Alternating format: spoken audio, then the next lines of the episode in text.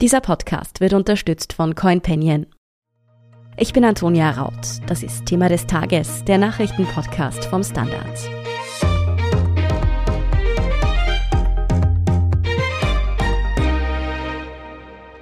Bundeskanzler Karl Nehammer von der ÖVP hat auf der Rückfahrt aus dem Skiurlaub ein Zeitungsinterview gegeben und seine Antworten in Sachen Impfpflicht haben ein regelrechtes Beben in Österreich ausgelöst.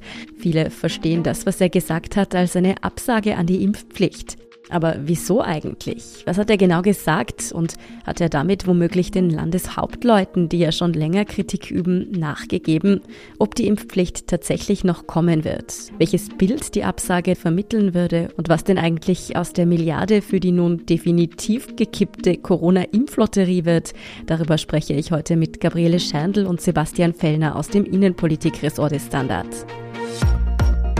Ela, seit in Österreich die Impfpflicht Thema ist, hast du für den Standard über dieses umstrittene Gesetz berichtet. Nun hat sich Bundeskanzler Karl Nehammer wieder einmal dazu geäußert und viele haben das als eine Art Zurückrudern verstanden. Was hat er denn genau gesagt? Also der Bundeskanzler hat am Wochenende der Kronenzeitung ein großes Interview gegeben, genau.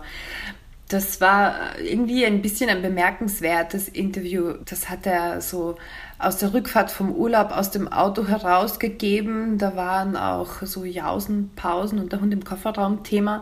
Das ist mal die Form dieses Interviews, warum das irgendwie so ein bisschen Wellen geschlagen hat. Und zum Teil war das eben auch der Inhalt. Zur Impfpflicht hat er da eigentlich, wenn man es rein inhaltlich betrachtet, gar nicht so viel Neues gesagt auch gar nicht so viel Spektakuläres. Also er hat das gesagt, was die Landeshauptleute schon seit Tagen sagen, dass die Impfpflicht evaluiert werden muss und gegebenenfalls, wenn sie nicht taugt, abgesagt werden muss. Und manche Medien haben das dann aber als Zurückrudern gesehen, so wie du es ja auch gerade formuliert hast.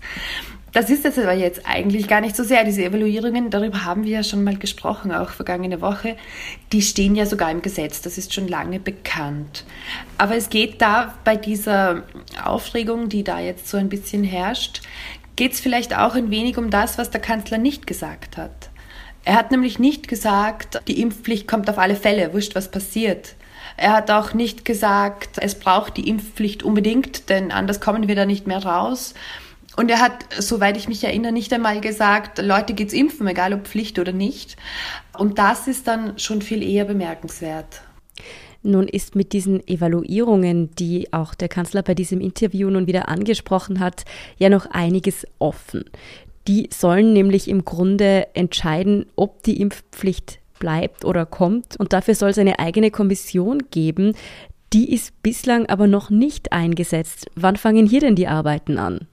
Das ist noch ein bisschen unklar. Die grüne Clubchefin Sigi Maurer sprach vergangene Woche davon, dass die sich in ein paar Tagen treffen wird, die Kommission. Noch weiß man nicht einmal, wer da drinnen sitzt. Gesundheitsminister Wolfgang Mückstein meinte, in ein paar Wochen wird sich die wohl treffen. Irgendwo dazwischen wird es dann wohl tatsächlich passieren. Rein gesetzlich muss sie sich alle drei Monate ab dem Inkrafttreten der Impfpflicht treffen. Das ist dann spätestens im Mai der Fall. Es sei denn, die Umstände äh, rund um die Impfpflicht drumherum, wenn die sich gravierend verändern, dann müsste sie sich auch schon vorher treffen, diese Kommission. Also dann können und müssen diese drei Monate auch unterschritten werden. Da ist aber wichtig dazu zu sagen, das betrifft quasi die epidemiologische Lage. Also wenn sich die krass verändert, dann müssen die zusammenkommen. Dass jetzt zum Beispiel ab Mitte März gestraft wird, das hat damit nichts zu tun. Das ist da kein Marker, wo man sagt, die müssen sich jetzt treffen, weil jetzt kommt diese Phase, wo bestraft wird. Das ist in Bezug darauf irrelevant. Wird die Entscheidung dieser Kommission denn bindend werden? Also wenn die jetzt sagen, ja, Impfpflicht brauchen wir noch, dann bleibt sie. Oder wenn sie sagen, kann weg, dann wird sie ausgesetzt? Ganz so ist es nicht, aber im Kern kann man sich das Szenario schon so vorstellen, ja. Also es geht darum, diese Kommission, die muss es eben geben, die steht im Gesetz, die muss bestehen aus mindestens zwei Juristinnen und zwei Medizinerinnen und die müssen vor allem drei Dinge beurteilen. Das eine sind wesentliche wissenschaftliche Entwicklungen im Bereich der Impfung und im Bereich der Medikamente. Das zweite ist die Entwicklung der Durchimpfungsrate und das dritte ist eben, ob die Impfpflicht geeignet ist, eine Überlastung der medizinischen Impfversorgung zu verhindern. So, und wenn jetzt zum Beispiel eben kein Impfstoff verfügbar ist oder wenn die Wissenschaft feststellt, der Impfstoff, der hilft nicht, zum Beispiel bei neuen Varianten, oder wenn man eben der Ansicht ist, die Impfpflicht ist nicht mehr geeignet, um diese Überlastung der Spitäler zu verhindern, dann muss der Minister, der Gesundheitsminister, per Verordnung die Impfpflicht aussetzen. Also das muss er dann machen. Das muss er sogar dann, wenn er ohne die extra dafür eingerichtete Kommission irgendwie darauf kommen kann, quasi, dass dem so ist, dass die Impfpflicht da jetzt irgendwie kein approbates Mittel mehr ist. Wenn, was weiß ich jetzt, irgendwie die 100 führenden Expertinnen dem Gesundheitsminister einen Brief schreiben und sagen, wir haben da eine Mutation und keinen Impfstoff, der dagegen hilft, auch dann müsste er tätig werden. Wie sieht denn da mittlerweile der Stand eigentlich aus? Wir wissen alle, dass die Corona-Zahlen sehr bald abflachen dürften, da eben die Omikron-Welle zurückgeht und auch der Frühling, der Sommer vor der Tür stehen. Braucht die Impfpflicht da eigentlich noch? Naja, was Gesundheitsminister Wolfgang Mückstein da argumentiert oder wie der argumentiert, ist sinngemäß, dass man mit der Impfpflicht ja eben versucht, vor eine etwaige nächste Welle zu kommen.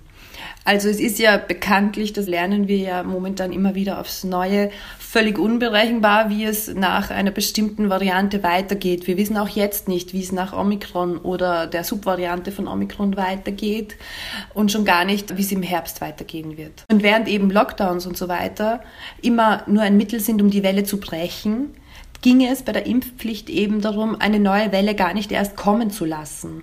Also das ist eben der Knackpunkt, dass es da kaum solide Prognosen gibt oder die eigentlich auch noch gar nicht geben kann zu dem Zeitpunkt. Fakt ist aber, dass im Gesetz nicht steht, dass eine Überlastung der Gesundheitseinrichtungen quasi abgemildert werden muss, sondern schon eindeutig, dass sie verhindert werden muss. Also es geht eben darum, dass es gar nicht mehr so weit kommt kehren wir dann wieder zurück auf die politische Ebene. Du hast vorher bereits angesprochen, dass Kanzler Nehammer mit seinen Äußerungen sich eigentlich ziemlich dem angepasst hat, was die Landeshauptleute, speziell jene der ÖVP, letzte Woche gesagt haben. Könnte man das also zumindest als Nachgeben in diese Richtung verstehen? Hat er das sozusagen Ihnen gegenüber eingelenkt? Als Einlenken würde ich es nicht ganz bezeichnen. Im Prinzip hat er ja nur gesagt, was in einem Gesetz steht, das er selbst unterzeichnet hat. Aber das stimmt schon. Er hat sich in seiner Wortwahl durchaus an dem orientiert, was die Landeshauptleute da in den letzten Tagen so von sich gegeben haben und als Kanzler, noch dazu als Kanzler der ÖVP, weiß er natürlich sehr wohl, dass manche Medien und natürlich auch viele in der Bevölkerung das als ein Abwenden von der Impfpflicht auch auffassen können, auch wenn er das nie explizit gesagt hat. Da merkt man schon, dass da zumindest ein Blick in Richtung Landeshauptleute mitschwenkt, ja. Ist denn das jetzt vielleicht sozusagen eine Absage an die Impfpflicht auf Raten, die wir da gerade beobachten können? Also müssen wir uns darauf einstellen, dass die mit März angekündigte Phase 2 und die Strafen für ungeimpfte wahrscheinlich gar nicht kommen werden? Das kann man jetzt ganz schwer vorhersehen natürlich. Wie vorhin schon besprochen, hängt da sehr, sehr viel von dieser Kommission ab. Was man aber dazu sagen muss und was, glaube ich, ein bisschen übersehen wird in dieser Diskussion ist, dass die Kommission darüber beraten muss, was sich seit dem Inkrafttreten des Gesetzes geändert hat, also seit Anfang Februar. Es geht nicht darum, ob sich seit dem Beschluss der Maßnahme was geändert hat. Also nicht darum, ob sich seit November, als man das ja irgendwie so als Akutmaßnahme angekündigt hat und wir mitten in der Delta-Welle gesteckt sind, ob sich seitdem da was geändert hat. Und ob wir jetzt irgendwie in den vergangenen zwei Wochen gravierende Unterschiede in der epidemiologischen Lage hatten, das wage ich ehrlich gesagt zu bezweifeln welche Folgen diese Äußerungen von Kanzler Nehammer für die Koalition haben und wie es denn eigentlich mit der Impflotterie bzw. der abgesagten Impflotterie weitergeht. Darüber sprechen wir nach einer kurzen Pause. Bleiben Sie dran. CoinPanion begleitet dich mit Hilfe einer App auf deiner Reise in die Welt von NFTs, Metaverse und Krypto. Mit CoinPanion investierst du automatisiert in smarte Portfolios statt in einzelne Assets. Starte jetzt mit nur 50 Euro und sichere dir mit dem Code THEMA20 einen Einzahlungsbonus von 20 Euro on top. Investiere heute noch in die Welt von morgen mit CoinPanion, deinem Kryptomanager. www.coinpanion.at Ela, bei all dieser Aufregung um dieses Interview, das ja laut dir nicht einmal so brisante Aussagen enthält, da vergisst man ja fast, dass der Kanzler eigentlich gar nicht direkt zuständig ist für die Umsetzung der Impfpflicht, sondern der Gesundheitsminister. Den stellen ja bekanntlich die Grünen. Fällt Nehammer mit solchen Vorstößen seinem Koalitionspartner in den Rücken? Also wenn man es genauer betrachtet, dann haben Nehammer und Mückstein eigentlich genau dasselbe gesagt in Wahrheit, nämlich die Kommission mhm. muss entscheiden. Und Nehammer hat ja auch ganz deutlich gesagt, da zitiere ich jetzt, solange also die Expertinnen und Experten der Kommission sagen, ja, das Impfen ist das probate Mittel, bleibt die Impfpflicht natürlich aufrecht. Aber ja, genau, was du ansprichst, ist natürlich der nächste Punkt. Selbst wenn Nehammer die Impfpflicht abblasen möchte, auch wenn er das jetzt vielleicht noch nicht explizit gesagt hat, ist es rein formal der Gesundheitsminister, der die Impfpflicht abblasen müsste. Genau. Wo aber sehr wohl die ganze Bundesregierung mit an Bord sein müsste, das ist, wenn diese Phase 3 beginnt, sollte sie jemals beginnen. Also diese Phase, in der dann wirklich automatisiert gestraft wird. Da könnte Mückstein nicht mehr alleine handeln, da braucht es tatsächlich den Konsens der Bundesregierung. Du hast also gemeint, dass Nehammer und Mückstein da scheinbar eher auf einer Linie sind. Gilt denn das generell bei der Haltung zur Impfpflicht? Stehen die Grünen eigentlich noch komplett hinter der Maßnahme? Zumindest auf Bundesebene wurden bei den Grünen da eigentlich keine kritischen Stimmen laut. Clubobfrau Sigi Maurer betonte zuletzt auch, dass man am Plan festhalten möchte. Klar gibt es irgendwie auf Gemeindeebene oder so ein paar Kritikerinnen, aber im Club eher nicht. Also auch damals, als, damals, so lange ist es nicht her, aber als der Nationalrat die Impfpflicht beschlossen hat, da stimmten eigentlich alle anwesenden Grünen zumindest dafür. Auch wenn es jetzt vielleicht zu früh ist, um das Ende der Impfpflicht auszurufen, ist es ja doch immer wahrscheinlicher, dass sie vielleicht auch durch diese Expertinnenkommission ausgesetzt wird. Wie wäre denn die Außenwirkung einer solchen Maßnahme für die Regierung zu werten? Wenn die Impfpflicht also gar nicht erst in Kraft tritt, dann wäre das ja doch ein ziemlicher Zickzacklauf, den sie da hingelegt hat, bei dem dann aber im Endeffekt gar nichts herausgekommen ist. Kann man sie dann noch ernst nehmen? Hm, Peter Filzmeier hat das vergangene Woche ganz treffend formuliert, indem er gesagt hat, geblieben ist, dass sich niemand mehr auskennt, was wann womöglich erst am St. Nimmerleinstag kommt. Dieser Analyse kann ich mich als Beobachterin eigentlich nur anschließen. Also ich glaube, es ist schon ein verheerendes Signal, was die politische Arbeit und die politische Kommunikation angeht, dieser Zickzackkurs, wie du es genannt hast. Und ich glaube, es ist auch ein verheerendes Signal, was die Pandemiebekämpfung angeht.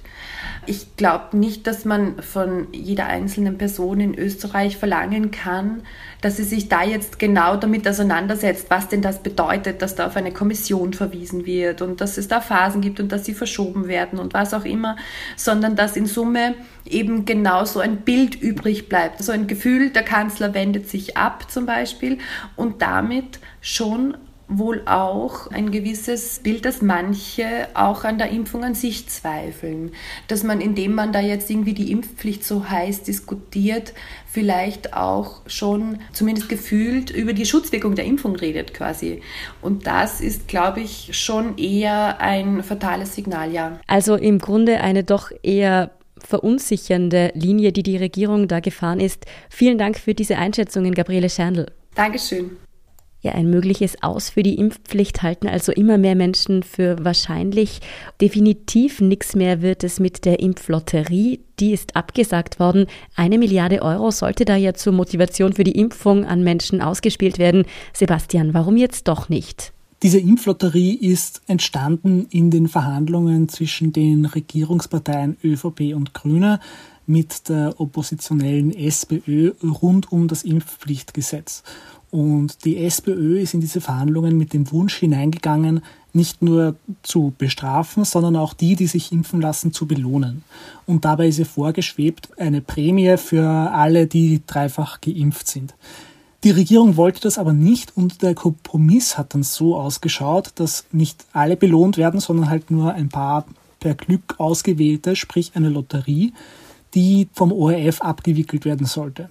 Der ORF hat aber, nachdem das schon beschlossen und verkündet war, gesagt, dass er sich rechtlich nicht in der Lage sieht, diese Impflotterie als Regierungsauftrag durchzuführen, weil er ja auch keine Regierungsbehörde oder kein Regierungsinstrument ist, sondern eigentlich ein unabhängiges Medienhaus. Die Idee kam also aus der Richtung der SPÖ und die, so Kanzler Nehammer, sei nun dementsprechend auch dafür verantwortlich, dass das jetzt eben nicht funktioniert hat mit der Impflotterie.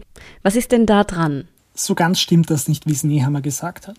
Was stimmt ist, dass die SPÖ die treibende Kraft hinter dem Belohnungssystem oder einer Belohnungsidee war.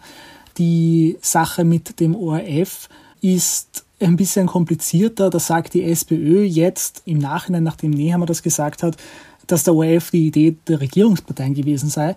Ich habe dann natürlich auch beim Bundeskanzleramt nachgefragt. Da war jetzt aber nicht in Erfahrung zu bringen, wessen Idee die Abwicklung über den ORF tatsächlich war. Man hat da quasi nur die Genese erklärt, wie die SPÖ reingegangen ist und was dann rausgekommen ist und dass damit alles gesagt sei.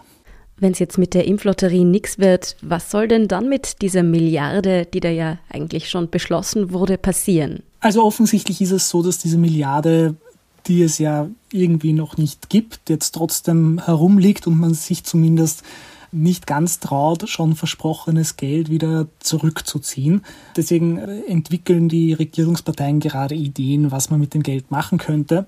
Der Bundeskanzler hat gesagt, er möchte das in Form einer Prämie auszahlen an Berufsgruppen, die in der Pandemie besonders gefordert waren. Also natürlich Gesundheits- und Pflegepersonal, aber auch Angehörige von Polizei und Bundesheer.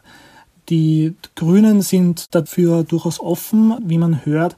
Die wünschen sich aber, so wie das klingt, eher einen Schwerpunkt in Richtung Pflege und weniger Polizei und Bundesheer. Aber könnte so ein Bonussystem in der Bevölkerung nicht auch Neid oder sogar Missgunst hervorrufen? Ich könnte mir zum Beispiel vorstellen, dass sich die ein oder andere Einzelhandelsfachkraft übergangen fühlen würde. Das waren ja auch Menschen, die immer als systemrelevant galten. Und wenn die da jetzt nichts bekämen, fände das der ein oder andere ja vielleicht eher unfair. Das ist immer das Problem mit solchen Prämien, dass man zwangsläufig irgendwen vergisst dabei oder vielleicht gar nicht vergisst, aber halt man muss irgendeinen Rahmen finden, in den möglichst viele betroffene Berufsgruppen passen. Es hat da bei dem Bonus für medizinisches Personal, den es ja schon mal gegeben hat, auch so schwierige Rechnereien gegeben, wie viele Leute, wie viele Stunden mit Patientinnen und Patienten verbracht haben. Das ist immer kompliziert und am Schluss ärgert sich immer irgendjemand, dass er oder sie nicht berücksichtigt worden ist. Die Impfpflicht wackelt also, die Impflotterie ist vom Tisch. Sebastian, wie würdest denn du diese ersten Monate des neuen Kanzlers Karl Nehammer gerade in Hinsicht auf die Corona-Situation benoten? Also ich bin aus gutem Grund kein Lehrer geworden, aber ich traue mir ein bisschen eine Einschätzung zu, die in die Richtung geht, dass Nehammer natürlich viele Dinge schon von seinen verschiedenen Vorgängern geerbt hat. Also die Impfpflicht ist ja nicht Karl Nehammer eingefallen, sie ist nicht mal Alexander Schallenberg eingefallen, der sie mitgetragen hat, aber die musste er jetzt halt oder müsste er jetzt halt umsetzen und wenn er jetzt feststellt, dass sich die Situation geändert hat oder auch, dass er das vielleicht anders sieht, liegt es irgendwie in der Natur der Sache, dass er seine Position da ein bisschen verändert. Ich finde auch tatsächlich, dass man es der Politik zugestehen muss, dass sie auf neue Situationen anders reagiert, auch wenn es heißt, dass man bestimmte Vorhaben nicht zu 100 Prozent durchzieht. Was natürlich kein guter Stil ist, ist, wenn etwas ganz schief geht, wie die Impflotterie, das so ein bisschen jemand anderem in die Schuhe zu schieben, damit man selber nicht so blöd dasteht. Da wäre es schon ein Zeichen von Stärke und Souveränität, wenn man sagt, ja, wir haben das gemeinsam gemacht, es ist leider schief gegangen, aber es ist kein Beinbruch. Es darf also durchaus mal was schief gehen oder man kann seine Meinung ändern. Es kommt aber besser, wenn man dann dazu steht. Vielen Dank für diese Einschätzung, Sebastian Fellner. Danke dir. Wir sind gleich zurück. CoinPanion begleitet dich mit Hilfe einer App auf deiner Reise in die Welt von NFTs, Metaverse und Krypto. Mit CoinPanion investierst du automatisiert in smarte Portfolios statt in einzelne Assets. Starte jetzt mit nur 50 Euro und sichere dir mit dem Code THEMA20 einen Einzahlungsbonus von 20 Euro on top. Investiere heute noch in die Welt von morgen mit CoinPanion deinem Kryptomanager. www.coinpanion.at Und hier ist, was Sie heute sonst noch wissen müssen. Erstens, für Schulkinder treten ab nächstem Montag zahlreiche Corona-Lockerungen in Kraft. Am Platz müssen SchülerInnen dann keine Masken mehr tragen und Schulveranstaltungen wie Skikurse sind wieder möglich. Das sagte Bildungsminister Martin Polaschek von der ÖVP heute Montag gegenüber dem ORF. Im Schulgebäude und für Lehrpersonen gelte die Maskenpflicht aber weiterhin. In den Volksschulen war ja schon seit heute keine Maske am Platz mehr nötig. Weitere umfassende Öffnungsschritte für alle Lebensbereiche sollen laut Regierung dann am Mittwoch verkündet werden. Zweitens, anders als die USA und andere Staaten plant Österreich keinen Abzug seiner OSZE-Beobachter aus der Ostukraine. Das hieß es am heutigen Montag von Seiten des Außenministeriums. Es geht um zwölf der österreichischen Mitglieder der Sonderbeobachtungskommission, die sich derzeit in den Separatistengebieten befinden. Hintergrund des Konflikts ist, dass Moskau nach westlichen Angaben in den vergangenen Monaten mehr als 100.000 Soldaten an der Grenze zur Ukraine zusammengezogen hat. Die US-Regierung hat wiederholt gewarnt, Russland könnte das Nachbarland jederzeit angreifen. Russland bestreitet allerdings jegliche Angriffspläne und führt an, sich von der NATO bedroht zu fühlen. Und drittens, heute ist Valentinstag und der bringt für Kunst- und Metaverse-Fans eine Besonderheit. Eine digitale Kopie eines der berühmtesten Kunstwerke der Welt, der Kuss von Gustav Klimt, wird in 10.000 unvergleichbare digitale Einzelteile aufgeteilt und einzeln in Form von sogenannten Non-Fungible Tokens, also NFTs, an Käufer und Käuferinnen ausgegeben. Bis zu 18,5 Millionen Euro könnte die österreichische Galerie Belvedere mit dem Kauf einnehmen. Wieso es sich dabei um mehr als eine Marketing- und Geldbeschaffungsaktion handelt, das lesen Sie auf derstandard.at. Ebenso wie alles weitere zum aktuellen Weltgeschehen. Danke fürs Zuhören und all jenen, die uns auf Apple Podcasts oder Spotify folgen, uns eine nette Rezension geschrieben oder eine 5-Sterne-Bewertung gegeben haben. Und ein ganz besonders großes Dankeschön all jenen, die unsere Arbeit mit einem Standard-Abo oder einem Premium-Abo über Apple Podcasts unterstützen. Das hilft uns wirklich sehr, also gerne auch Freundinnen und Freunden weiterempfehlen. Verbesserungsvorschläge und Themenideen sind ebenfalls immer willkommen. Die schicken Sie am besten an podcast.derstandard.at. Ich bin Antonia Raut. Baba und bis zum nächsten Mal.